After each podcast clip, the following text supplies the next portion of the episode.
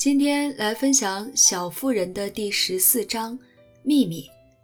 乔在阁楼上忙个不停，因为十月一到，天气转凉，午后时光也变短了。有那么两三个钟头，暖暖的阳光从天窗照进来，乔就坐在旧沙发里，把稿纸摊在面前的大箱子上，埋头写个不停。他的宠物小老鼠抱抱。则带着他的大公子在房梁上溜达，那是只神气的小家伙，胡须骄傲的高高翘起。乔专心致志，奋笔疾书，直到写满最后一页，这才龙飞凤舞地签上大名，扔下笔杆，大喊一声：“好了，我已经尽力了。要是再不行，只好等下回了。”他靠在沙发上，把稿子认真通读了一遍。不时加上几个破折号，又添了许多像小气球一样的感叹号。接着，他找了根漂亮的红绸带，把稿子牢牢扎好，恋恋不舍地盯着它看了好一会儿。毕竟他在里面投入了不少心血。瞧，在阁楼上的书桌是一只靠墙摆着的旧漆皮碗柜，他把稿纸和一些书都存在里面。免得被抱抱盯上，可别说，抱抱还挺热爱文学，只要瞧见书就啃。乔从小西柜里掏出另一份手稿，把两份稿子都塞进口袋，悄悄溜下楼，把笔墨留给抱抱，随便啃，随便喝。他轻手轻脚地戴上帽子，穿好外套，从后窗跳出去，踩在矮门廊顶上，然后一蹦。落在青青河边岸，再绕了一圈，走到马路上，这才定了定神，伸手招呼经过的公共马车，坐车进了城。他一脸乐不可支，又显得神秘兮兮。如果这个时候有人看见他，肯定会觉得他举止蹊跷。只见他一下车就健步如飞，直到找着某个繁华大街上的某个门牌号。他费了不少力气才找到要找的地方，接着走进门洞，抬头打量脏兮兮的楼梯，在原地呆站了一会儿，然后突然冲回街上，像来时一样匆匆走开。这个过程重复了好几次。对面楼上有个黑眼睛的年轻绅士在凭窗张望，看见这一幕可给乐坏了。第三次跑回来的时候，乔鼓起勇气，压低帽子，遮住眼睛，噔噔噔爬上楼梯，像是下定了决心要把一口牙通通拔光。大楼门口挂着不少招牌，其中就有个牙医招牌，一副假牙开开合合，吸引路人注意那一口白牙。年轻绅士盯着假牙瞧了一会儿，接着穿上大衣，拿起帽子。下楼，站在对面门口，边笑边打了个哆嗦。自己一个人跑过来，还真像他做的事儿。要是他待会儿难受的话，最好有个人送他回家。十分钟后，乔跑下楼来，脸涨得通红，一看就是刚刚经历过一番折磨。他看见门口的年轻绅士，一点也不高兴，只是点了个头，就匆匆走了出去。小伙子快步跟上，同情地问：“难受吗？”“有点儿。”“挺快的嘛。”“对，挺快的。”“你怎么一个人来了？”“不想让别人知道。”“真没见过你这样的怪人，弄出几个？”乔莫名其妙地盯着他的朋友，接着哈哈大笑起来。“我想弄出两个，但得等一个星期。”有什么好笑的？瞧，你搞什么鬼呢？老李一头雾水。你才是呢！你跑去上面那个台球室干嘛呀，先生？抱歉，小姐，那不是台球室，是健身馆。我来学击剑。太好了。怎么了？你可以教我呀。等我们演《哈姆雷特》的时候，你可以演雷欧提斯，比剑决斗的那场戏就有的看了。老李放声大笑。惹得几个路人也忍不住微笑起来。不管演不演哈姆雷特，我都会教你的。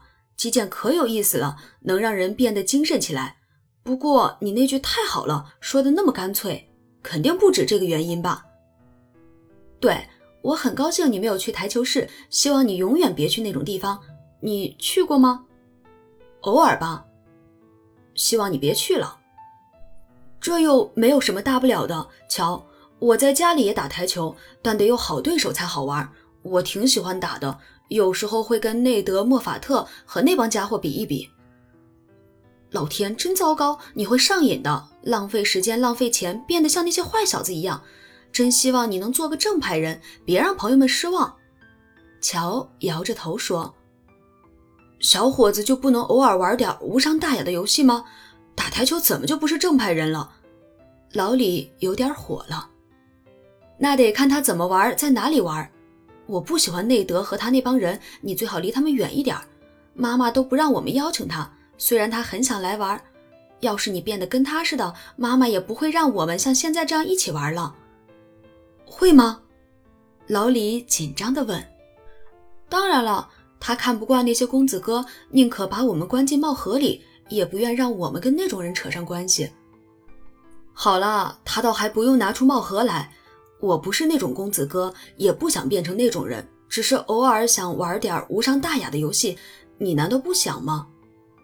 想呀，没人反对，玩就玩呗，只是别玩野了，行不？不然我们的好日子就要到头了。我会努力做个大圣人的，我可忍不了大圣人，做个单纯、老实、正派的男孩就行了。我们永远不会抛下你的。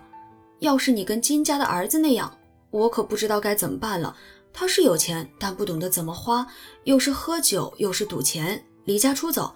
我猜还假冒他爸的签名，总之是坏透了。你觉得我会有样学样？太抬举我了吧？不不，才不是呢！天哪，当然不是。我只是听人说钱会诱惑人犯罪。有时候我真希望你也没钱，那我就不用担心了。你会担心我吗，乔？你有时候心情不好，看什么都不顺眼，我就挺担心的。你性子太倔，要是走上邪路，我担心没法阻止你。老李一言不发地埋头走了几分钟，乔看着他，后悔自己刚才一时口快。虽说老李嘴角挂着笑，似乎在嘲笑他的提醒，但眼睛却要冒出火了。你是打算回家的时候一路教训我吗？过了一会儿，老李问：“当然不是了，怎么了？如果是的话，我就去搭车了；如果不是，我就陪你走走。”顺便告诉你一件特有趣的事儿。那我不说了，快告诉我吧。好，那我就说了吧，这是个秘密。要是我告诉你的话，你也得跟我说一个秘密。我又没有秘密。乔刚一开口，就赶紧闭上了嘴，想起自己还真有个秘密。你知道你有，你根本藏不住事儿，赶紧说说，不然我也不讲了。老李嚷起来。你的秘密是好事儿吗？当然了，跟你认识的人有关系，简直棒极了。你得听听，我都忍了好久，憋得可难受了。好了，你先说。你回家什么也不许说，行不？一个字也不说。私底下也不会笑话我。我从来不笑话别人。才怪呢！只要你想知道什么，准能从别人嘴里套出来。真不知你是怎么做到的，反正你天生就会哄人。过奖过奖，快说吧。嗯，我给报社编辑留了两篇故事，他说下个星期给我答复。乔凑在好友耳边轻声说：“美国著名女作家马奇小姐万岁！”老李欢呼着把帽子抛上天，然后又一把接住。这个时候，他们已经出城了。老李的举动逗得两只鸭子、四只猫咪、五只母鸡、六个爱尔兰小孩都乐不可支。嘘，我敢说不会有什么结果的，但要是不试试看，我总归是不死心。我没跟别人说，不想让大家失望。你肯定会成功的。瞧，现在报纸上每天登的东西有一大半都是垃圾，跟他们一比，你的故事就是沙翁杰作了。等他们变成签字，该有多好玩呀！咱们难道不该为女作家骄傲吗？乔的眼睛闪闪发光，有人相信的感觉棒极了。好友的一句赞扬，胜过报上的无数吹嘘。